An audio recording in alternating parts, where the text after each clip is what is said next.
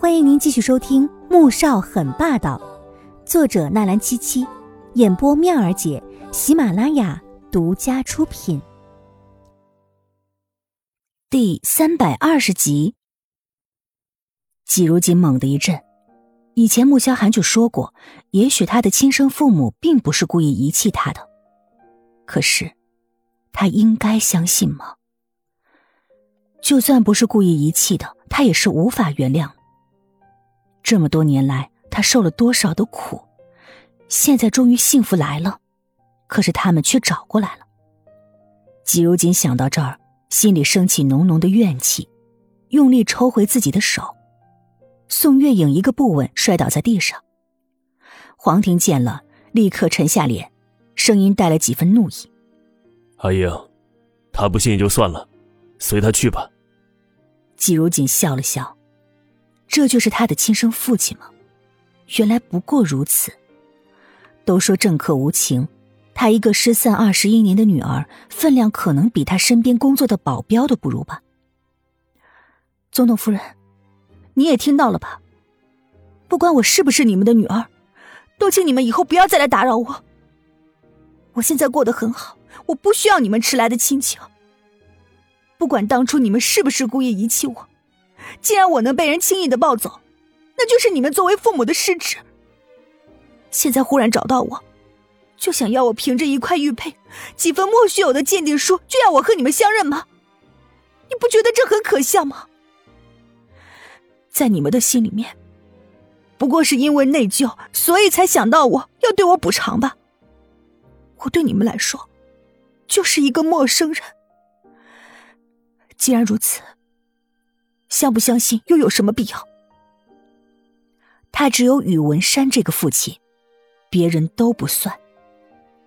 见惯了人情冷暖，他已经无所谓了。季如锦的话深深刺痛了黄婷和宋月影的心，黄天觉更是怒不可遏。季如锦，你根本不知道妈为了找你经历了什么，你怎么能对他们说出这种话呢？是吗？我当然不知道，不过我这些年经历了什么，你们应该都知道的吧？黄大公子应该是一早就调查清楚了。他深吸一口气，不想多费唇舌。那不是爸妈的错，那就是我的错了。我不应该出生在这个世上。对了，当初是谁抱走我的？为什么要抱走我？季如锦淡淡的看向了黄天觉，又看了一眼黄婷。这个问题他曾经想过无数次。如果他的父母不是有意遗弃他的，那他是怎么和他们失散的？他一个刚出生还在襁褓里的孩子，总不可能自己走出医院自己跑了吧？而他的这句话，令氛围再次陷入了一片死寂。是你爸爸曾经的初恋情人不甘心，假扮成护士，偷偷把你从保温箱里抱走。宋月影伤心的哭起来。这些年，他也是有过怨的。所以，黄大公子，你觉得这是谁的错？我刚才不过是大力了一点，总统夫人自己没有站好跌倒。总统先生，您就责怪我要我走。总统先生不愧是国人心目中的好总统、好老公。好了，话已经说到这个份上了，也不用再多说什么了。总统夫人现在看到我过得很好，相信也能抵消您心中这么多年的愧疚了。请你以后不要再来骚扰我，好吗？季如锦将心里所有的愤怒、怨恨。全部发泄出来。原本他想忍着的，可是真的忍不住。甚至在总统说出那句“不信就算了，随他去吧”的时候，他忽然觉得，自己这么多年心心念着想要找到亲生父母的想法，实在太天真可笑了。找到又如何？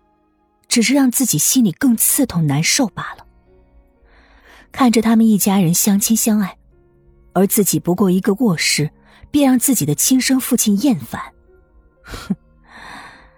他没有多做停留，将刚才还紧紧抓在手中的玉佩扔在地上。这块玉佩，物归原主。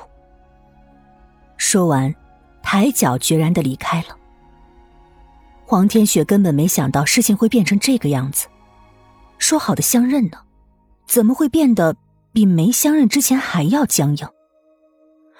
哥哥，你刚才的话太重了，你从来没有想过，如今姐姐心里面有多难受，她好几次差点死在别人的手上，这些你们根本就不知道。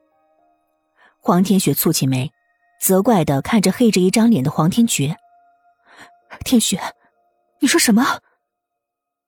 宋月影心都提起来了，她知道女儿这些年过得很坎坷，可并不知道天雪说的这些事情。包括黄婷的神情也冷了下来。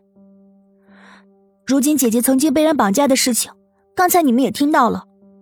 前段时间她怀孕了，可是被人从楼梯上面给推了下去，人也受伤了，孩子也流产了，还有很多类似这样的事情。我一下子也说不清，都是恩恩告诉我的。我觉得如今姐姐特别的可怜，真的，要不是她坚强，她早就不在了。穆萧寒干什么吃的，连自己女人也保护不了？黄天觉听了，已经气得直咬牙根儿，恨不得冲到墓室把穆萧寒狠狠的揍一顿。黄天雪撇了撇嘴，哼，你要是能有人家恩恩大哥一半就好了。新的免费书《凤临天下女商》。同样免费，同样好听，剧情超爽，而且已经很肥喽，可以开始宰喽！点击蜜儿姐头像订阅收听《凤临天下女商》。